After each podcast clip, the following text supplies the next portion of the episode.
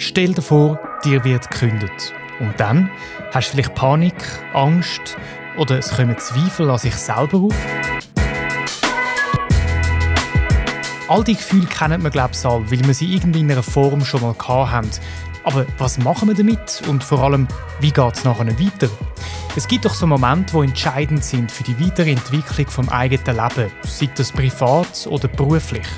Und wenn einem gekündigt wird, kann man eigentlich nur noch etwas machen, in sich gehen und sich selber fragen, wie es zu dem hat kommen konnte. Das ist ein wichtiger Punkt, wo ich auch in der zweiten Folge mit dem Mark Heberlin bespreche. Dort geht es darum, dass das, was dir widerfährt, immer auch ein Spiegel ist zu deiner Innenwelt. Aber am besten los es selber drin. Du findest Folge Nummer 2 auf erfolgreich.ch-2 oder natürlich da, wo du jetzt gerade los ist. Aber zurück zu unserer Einstiegssituation. Dir wird gekündigt und dann? Meinem nächsten Gast ist genau das passiert und hat das als Anlass genommen, ihre Wünsche und Träume jetzt zu verwirklichen und eben nicht zu warten, bis etwas Besseres kommt. Wenn das Feuer nicht kann wirklich entfachen kann, wenn man das spürt, dann tut das ja irgendwie so, löscht das langsam und wird irgendwie so ein bisschen Glut, wo irgendwann nur noch brennt und das tut weh und das ist irgendwie, ich glaube, das, das macht dann auch viel auch frustriert. Heute bringt Tina Erb Menschen mit Flucht- und Migrationshintergrund zusammen und hilft ihnen, unternehmerische Projekte und Geschäftsideen zu entwickeln. Dass sie Menschen helfen will, das ist für Tina Erb schon immer klar gewesen, aber ist erst über Umweg zu dem gekommen, was sie jetzt macht. Wie ihr Weg bis dorthin ausgesehen hat und was sie jetzt macht, das folgen wir sie doch gerade am besten selber. Kommst du auch ein Stückchen mit uns mit?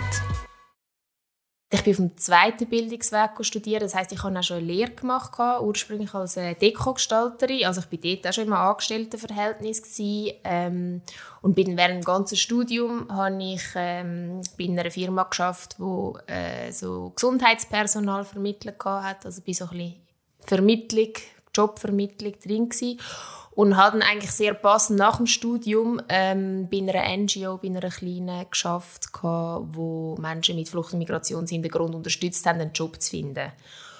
Und ich habe, eben, ich habe gemerkt, dass das ist ein Klientel, das mich sehr anspricht, weil ich mega spannend finde, weil einfach die Diversität irgendwie halt meinen Alltag äh, extrem ja, toll und spannend und abwechslungsreich macht. Und ähm, habe aber dann wirklich auch schon dort gemerkt, ja, ich, fände es, ist es hat mich einfach nach wie vor, ist nicht so das rum wo, wo ich gemerkt habe, da habe ich jetzt komplett das Feuer dafür. Und ich habe aber noch etwas ganz anderes gemacht zwischendurch. Ich war in einem Jugendprojekt tätig und habe äh, im, äh, im Fußspro geschafft. Das war ein Laden, wo Jugendliche so ein Zwischenjahr haben können machen Und habe dann, ähm, dort ist mir, ist mir gekündigt worden, weil der Laden musste zugehen und ich habe dann gefunden, also das ist jetzt der Moment. Jetzt äh, suche ich jemanden und bin dann auch so auf Plattformen gegangen, wo man so Partner kann suchen bzw. Partnerinnen. Und äh, ich bin dann aber nicht ganz so fündig geworden. Und dann ist eben, wie gesagt, habe ich das erfahren, dass da bei Singa etwas frei wird und habe mich dann getroffen mit der Serena, meine heutige Co-Partnerin oder Co-Geschäftsleiterin. Ähm, und wir haben uns eigentlich ja, gut verstanden und gefunden, hey, komm, das probieren wir und äh, so bin ich reingerutscht, sozusagen. Mega eindrücklich, dass du dir gekündigt wurde und dann sagst du, okay, das ist jetzt genau der Zeitpunkt, um zum, also zum mein eigenes Ding zu machen, ja, Anführungszeichen. Was kannst du etwas empfehlen oder einen Tipp geben oder vielleicht das Gefühl, das du hast dazu mal, wo dir dann ähm, der ausschlaggebende Punkt war, wo du gesagt hast, ja, das mache ich jetzt. Also ähm, ich habe andere Kollegen, wo, wo auch keinen Job haben und die, ja, die, die, die finden, sie müssen jetzt wieder einen Job suchen und haben aber schon Ideen, was sie selber könnten machen, aber sie fühlen sich einfach zu unsicher, um jetzt, gerade jetzt in der Corona-Situation, zu sagen, nein, ich mache jetzt mein eigenes Ding oder, oder du mich selber verwirklichen. Was hat dir dort so ein Sicherheit gegeben? Ja, ähm, ich weiß es im Fall, also sicher, auch gut, mal, also ich, ich habe gewusst, wenn jetzt alles schief kommt, äh, dann gibt es ja doch noch das ROF, das ist ja schön hier in der Schweiz. Ähm, oder auch eine Familie, die ich gewusst habe, könnte mich bis zu einem gewissen Punkt auch noch mittragen. Das ist natürlich ein extremes Privileg. Äh, ich habe aber ich, ich glaube, ich bin irgendwie schon auch ein, ein risikofreudiger Mensch. Ich habe auch nicht so Angst vor so Schritt. Also das ist wie ja, ich, ich weiß gar nicht, was ich als Tipp kann geben kann. Einfach probier's. Und äh, eben, ich glaube, gerade hier in der Schweiz, wo wir das Privileg haben mit all diesen Sozialversicherungen, ähm, ist man ja, also man landet nicht wirklich auf der Straße, wie das in anderen Ländern der Fall ist. Und das macht, das tut einem das Risiko natürlich extrem mindern ja, ich, ich glaube, wenn man wirklich das, das Feuer spürt und Motivation spürt für das, dann muss man auch gar nicht so zweifeln. Und wenn man das nicht spürt, dann ist ein Angestelltenverhältnis wohl besser. Also wenn es in einem brennt, dann sollte man es mal machen? Ja, ja. ja. Weil ich glaube, wenn das Feuer nicht nicht kann wirklich entfachen wo man, wenn man das spürt, dann tut das ja irgendwie so, löscht das langsam und wird irgendwie so ein bisschen Glut, wo irgendwann nur noch brennt und das tut weh und das ist irgendwie, ja, ich glaube, das, das macht dann auch viel auch frustriert. Und das ist, also ich meine, eben wie gesagt, es ist ein Privileg, dass man das überhaupt kann einschlagen den Weg. Also zum Beispiel mein Großvater, der hat immer Medizin studieren, da sind einfach die Finanzen nicht um dass er das hätte können. Das steht mal nicht, auch nicht, ist glaube auch heute noch nicht möglich, dass man dann nebendran einen Job kann machen kann, dass man sich selber kann tragen kann. Und er ist äh, ja leider eher ein frustrierter alter Mann geworden. Und das, das hat mir, das, ich glaube, das ist sicher ein etwas, ich, ich, für mich ist klar ich will nie so frustriert werden im Alter. Und für das, wenn man das Privileg hat, seine Träume können zu leben, soll man es machen. Hast du das Gefühl, dass es mehr so eine gesellschaftliche Beobachtung, dass, dass da ein mehr passiert im Moment? Oder, oder schon länger bei den Leuten, dass man mehr den Fokus bei sich selber hat und äh, auch vielleicht nicht unbedingt dort einer Rolle gerecht werden, wo man sollte. Also du hast den Mediziner angesprochen, es gibt ja das Gegenteil, wo dann die Nachkommen auch mindestens Medizin studieren oder Jus, damit es einfach die Familie gut dasteht. Und ich habe das Gefühl, es gibt immer mehr Leute, die von dem wegkommen und, und einfach, ja, blöd gesagt, dem Herz folgen. Ja, ja. Ja, ich glaube, das, das ist äh, definitiv, also zumindest in unseren Breitengraden ist das so. Finde ich, kann das auch beobachten. Es ist, ist mega schön und zeigt ja, wie, äh, wie gut es uns geht, dass wir das können und dass wir nicht irgendwie ja, viele, viele stehen glaube morgen schon noch auf und finden es jetzt nicht mega toll, was sie machen. Aber äh, ja, es ist vor allem auf einmal ein extremes Thema. Ich denke, früher war das noch nicht mal das Thema. Gewesen. Das hat man sich gar nicht können erlauben Da ist man aufgestanden, ist gearbeitet und hat sich nicht gefragt, ob man das lässig findet oder nicht.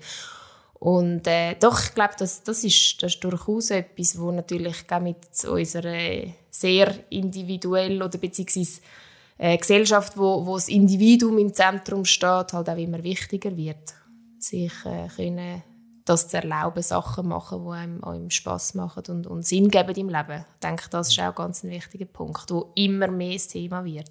Mhm. Etwas Sinnvolles zu machen, kommen wir gerade zu Singa. Ähm, erzähl, was machen die?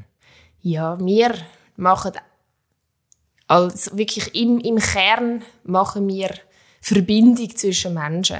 Also es geht wirklich darum, das sagt Singa heisst äh, Verbindung auf Lingala. Das ist äh, eine Sprache, die man in der Demokratischen Republik im Kongo redet. Ähm, wir dann wirklich die lokale Bevölkerung mit Leuten, die da hingekommen sind, verbinden, weil äh, einfach, das, das sind Studien, die das ergeben, das, das ist unsere eigene Erfahrung, dass einfach ein, ein, ein gutes Netzwerk macht es dir so viel leichter, ob du jetzt einen Job suchst, ob du ja, Freunde natürlich suchst, einfach irgendwie wir sprechen nicht so gerne von, von, von, Integration, wir sprechen lieber von Inklusion, dass sich wirklich die Leute hier in der Gesellschaft können inkludieren können. Und das ist, das ist wirklich so das Kernbusiness, das wir machen. Und das machen wir ähm, mit einem Gründerprogramm. Ist ein, ein spezieller Weg, den wir da ausgewählt haben. Wir haben uns am Anfang auch viel den Vogel gezeigt und gefunden, ihr spinnt ein bisschen. Wieso das? Ja, weil es halt, gell, Gründertum ist halt äh, schon ja, recht mit Risiko verbunden und das gibt einem keine Garantie, dass man dann da ähm, ja, sich selber tragen kann. Aber was eben spannend ist, dass die Leute einen extremen Willen mitbringen und extreme Motivation und oft auch grosse Erfahrung im Unternehmertum in, das ist, in der Schweiz ist das zwar auch so, wir haben viele KMUs und, und so Mikrounternehmen Und die Leute, also vor allem auch von, von Syrien, auch von Afghanistan, die haben vielleicht mal ein Lädeli geführt oder sind sonst irgendwie äh, auf eine Art selbstständig gewesen und haben wirklich schon die Erfahrung, wissen schon, was es heißt. Ist natürlich da in der Schweiz ganz etwas anderes, aber es sind trotzdem Kompetenzen, wo sie schon mitbringen, wo wahrscheinlich auch vielen Schweizer und Schweizerinnen würden fehlen äh, sich selbstständig zu machen, geht auch mit, mit der Erfahrung oft von der Flucht, wo man immer wieder muss aufstehen und weitergehen. Und das ist ein Riesenkampf. Und Unternehmertum ist da hingehend nicht sehr viel einfacher. Und ähm, ja, darum haben wir den, den spannenden Weg irgendwie eingeschlagen und gefunden, jetzt probieren wir das einfach. Und es scheint recht gut zu klappen. Und das ist äh, Zinga Factory, das ist unser Hauptprogramm, wo äh, ein halbes Jahr lang geht. Und in diesem halben Jahr haben wir wöchentliche Workshops. Man kommt einen Mentor, Mentorin über, die einem in dieser Zeit recht intensiv begleitet. Und was dazu noch kommt, ist, wenn man jetzt spezifisch in gewissen Themen noch zusätzliche Unterstützung braucht, dann haben wir einen riesen Pool an Leuten, die wir dürfen anfragen wo uns dann Marketing, Finanzen, was auch immer unterstützen und sich mit diesen Leuten eins zu eins treffen. Das ist mega spannend und also krass, dass, dass, dass sie das machen. Ich finde, das das ist mega. Ähm, mir kommt gerade Geschichten sind, wo ich, meine Frau ist aus Kanada und als ich das erste Mal mit ihr in Kanada war, ähm, sind wir so ihre alte, äh, ihre alte Nachbarschaft anschauen und so und haben dann auch äh, Eltern von, von einer Kollegin dort ähm, getroffen. Und der Vater, der ist ähm, Chirurg gewesen, in seinem Ursprungsland, sind Immigranten. Und in Kanada war aber Taxifahrer, gewesen, weil das, sein ganze Wissen, seine ganze Experience hat nichts zählt in Kanada.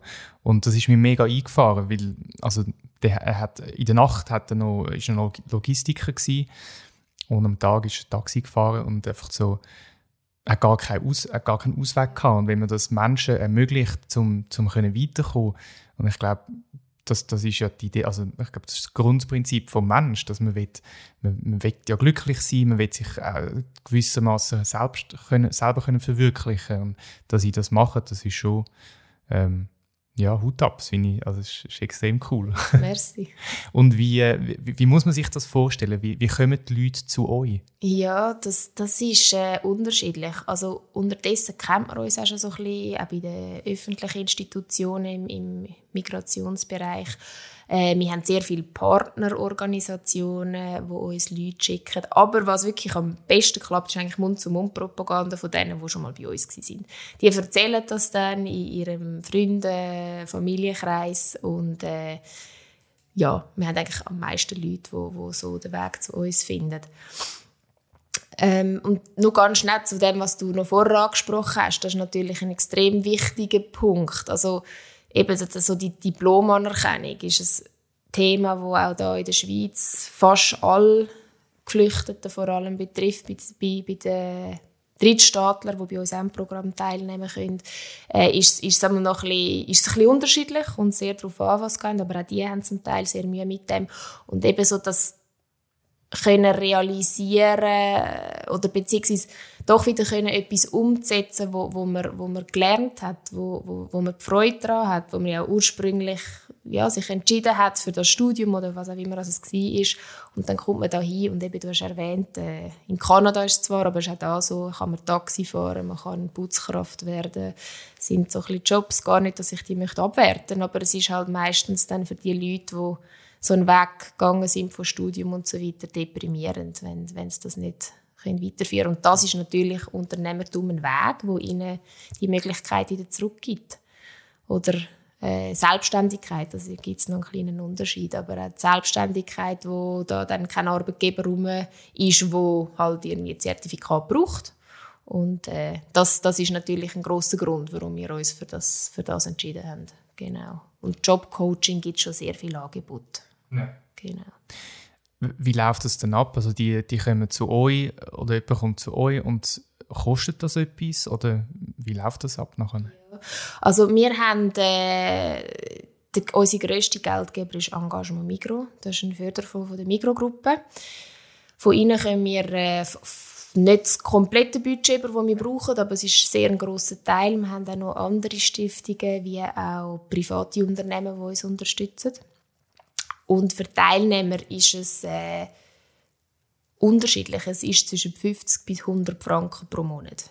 Das ist mehr so ein, ein symbolischer Beitrag und wir haben zum Anfang haben wir nur 100 Franken für das ganze Programm verlangt haben dann aber gemerkt, dass das so mit äh, ähm, Auftauchen in den Workshops ist zum Teil äh, ein, ein Problem gewesen.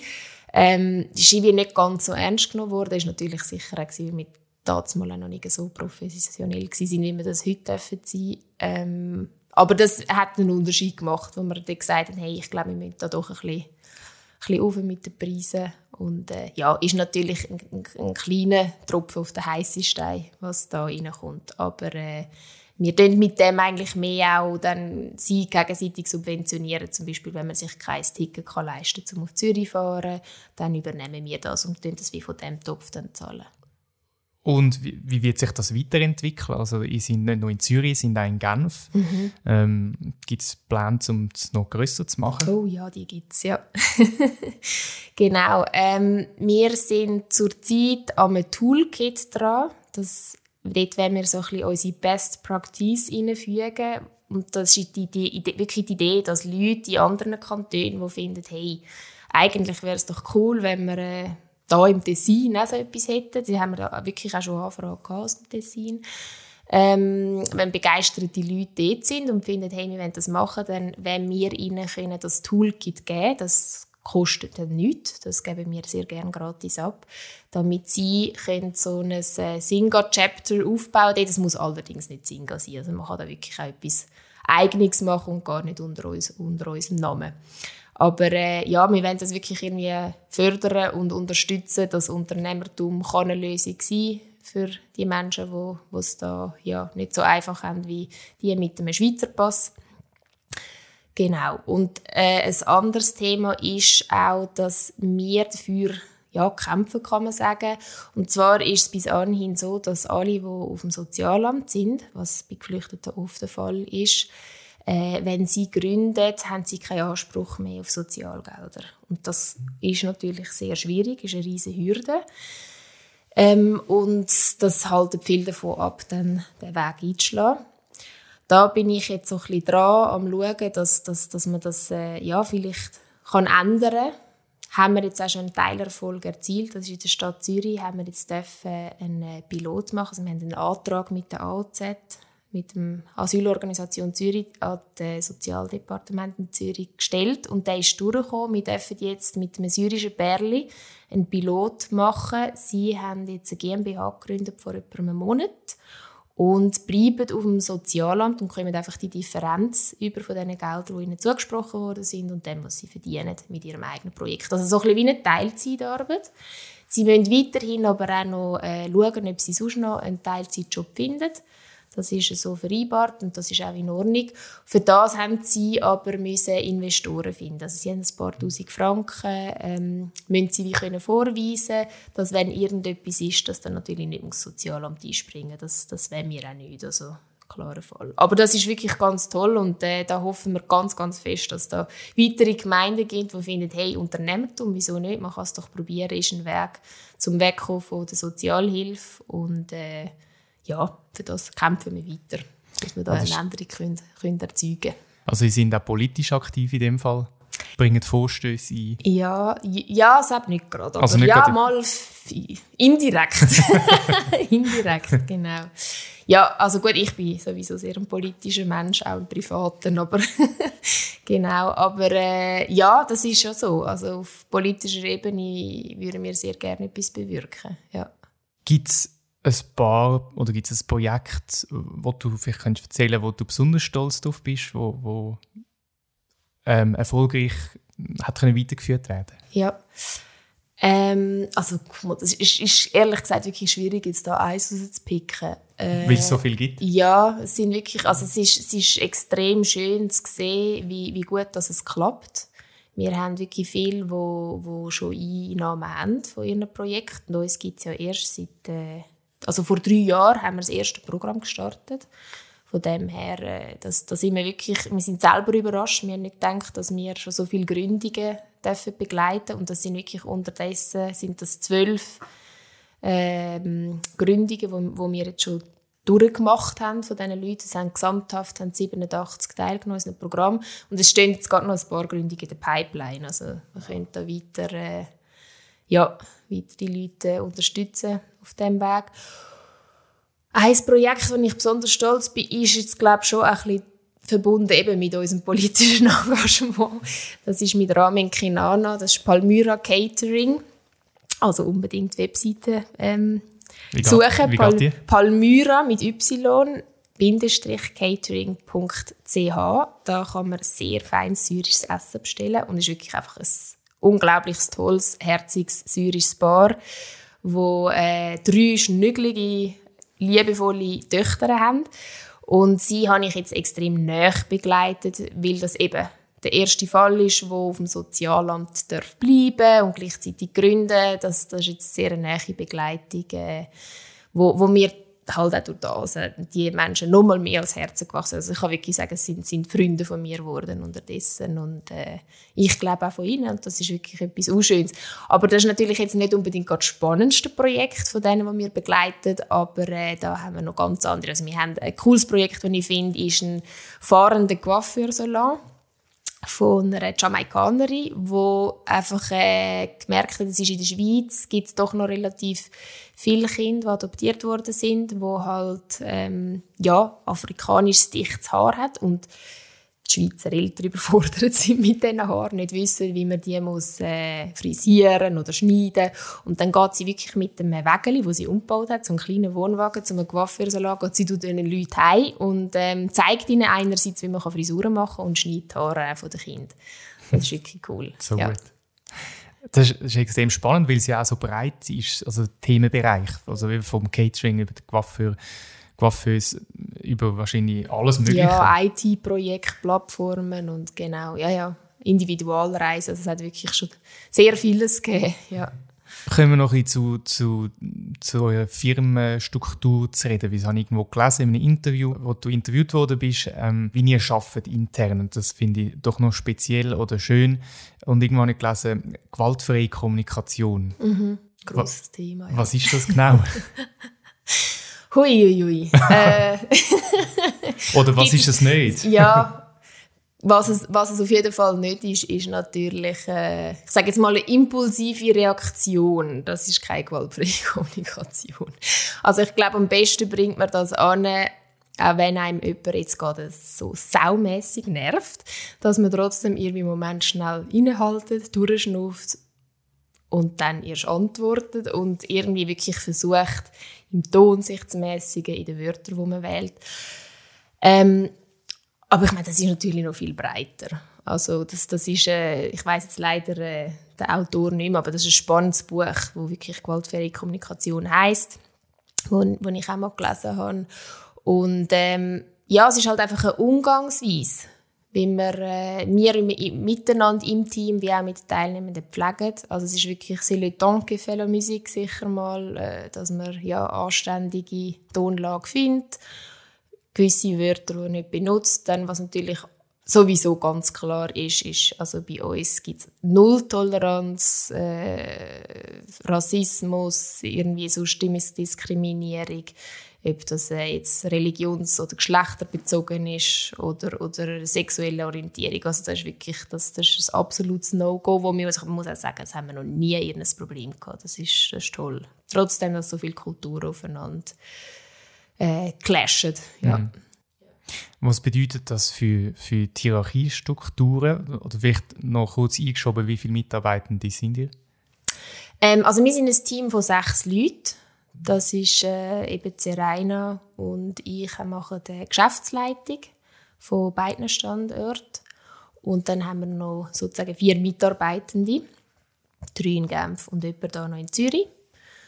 Ähm, und die Struktur ist, ja, ich meine, das ist, ist ja nicht so, so Holocracy und all das ist ja weit verbreitet, ist jetzt bei uns nicht gerade so, aber ähm, ja, natürlich wirklich flach hierarchisch. Also mir ist es ein extremes Anliegen, dass wirklich, abgesehen natürlich von den Teilnehmenden, Mitarbeiter, Mitarbeiterinnen im Zentrum stehen und, und dass wir es wirklich schaffen, ihre Fähigkeiten auszunutzen und, und, und, und das Beste für sie wie auch für die Organisation, in dem, dass sie sich wohlfühlen bei uns. Wir haben eine extrem transparente Kommunikation. Also ich bin immer wieder erstaunt, wie viel sie mir auch anvertrauen und das weiß ich mega zu schätzen und zeigt mir auch, dass wir das nicht allzu schlecht werden machen.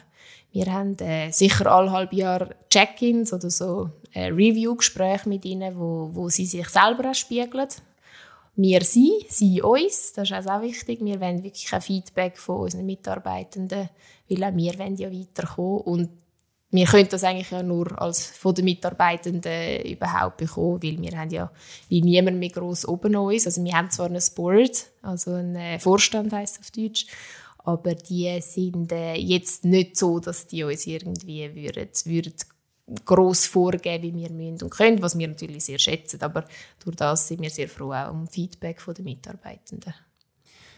Du hast gesagt, euch gibt es schon seit drei Jahren. Ähm, und jetzt hast du gerade gesagt, die haben, sind doch schon recht äh, ähm, Strukturen da, wo, wo man das Gefühl hat, dass das Unternehmen gibt es schon länger. Und was man häufig sieht bei Startups, dass das am Anfang läuft super gut, weil die Idee gut ist und, und das, was auch immer, sagen wir, das Produkt verkauft sich gut. Und dann so nach zwei, drei Jahren wo dann eigentlich müsste die Strukturen ausgebaut werden oder gefestigt werden, ähm, gibt es vielfach Probleme, dass, dann eben, äh, dass es dann an der, eigentlich an der internen Organisation mhm. scheitert. Mhm. Stellst du das bei euch auch ein bisschen fest, dass, dass man jetzt nach drei Jahren so ein bisschen in, das, in die Zeit hineinkommt, wo man sich eben auf die Struktur ein bisschen muss, äh, konzentrieren muss? Oder haben die das von Anfang an schon so implementiert? Gehabt? Ja, also ich glaube, was so ein bisschen ein großer Schock war, recht schon am Anfang, ist wirklich, dass eben die zwei Gründerinnen, die haben sich so auf, auf den Aufbau von der Organisation konzentriert, dass sie wie ein bisschen vergessen haben zu schauen, hey, passen wir überhaupt zusammen? Haben wir wirklich so die gleiche Vorstellung, die gleichen Werte haben sie gehabt, darum haben sie gefunden, komm, das machen wir zusammen. Aber man muss dort auch wirklich berücksichtigen, wie ist die Arbeitsweise, passt, passt das dort, ähm, wie stellt man sich vor, eben, wenn man gerade äh, so eine eine Leaderposition hat, wie, wie stellt man sich das vor, kommt man da auf den gleichen Nenner? Und ja, das, das, das ist mega wichtig, dass man das von Anfang an berücksichtigt. Und da haben wir auch ja, müssen feststellen, dass wir dem zu wenig Gewicht gegeben haben. Und äh, eben ist jetzt mir gut, zu gut gekommen, weil ich so in die Organisation hineingekommen bin. Aber ich glaube, wir sind darum von Anfang an, also zumindest seit ich dabei bin, extrem sensibilisiert auf, auf die Organisationsstruktur. Und uns ist wirklich ein von Anfang an ein grosses Anliegen gewesen, dass, dass wir eine saubere Struktur aufbauen, dass wir uns wirklich auch Zeit nehmen für das. Also ich habe mit der Serena ähm, wöchentlich Strategie-Meeting von einer Stunde bis eineinhalb, wo wir wirklich lauter so Sachen uns einfach rausnehmen und sagen, jetzt geht es wirklich nur um das und, und, und da Struktur in die Organisation geben, wo, wo ja, ständig muss geändert werden. Das ist so und äh, ja, ich muss auch sagen, ich, ich finde, äh, ich find, das haben wir toll hingekriegt. Ja, dass wir wirklich äh, nach drei Jahren, es gibt uns erstens noch, das ist auch nicht selbstverständlich und ich denke, das ist, weil wir da wirklich wie nachhaltig das auch aufbauen haben, auch mit Genf zusätzlich noch, ähm, ist, ist sicher auch der Organisationsstruktur zu verdanken.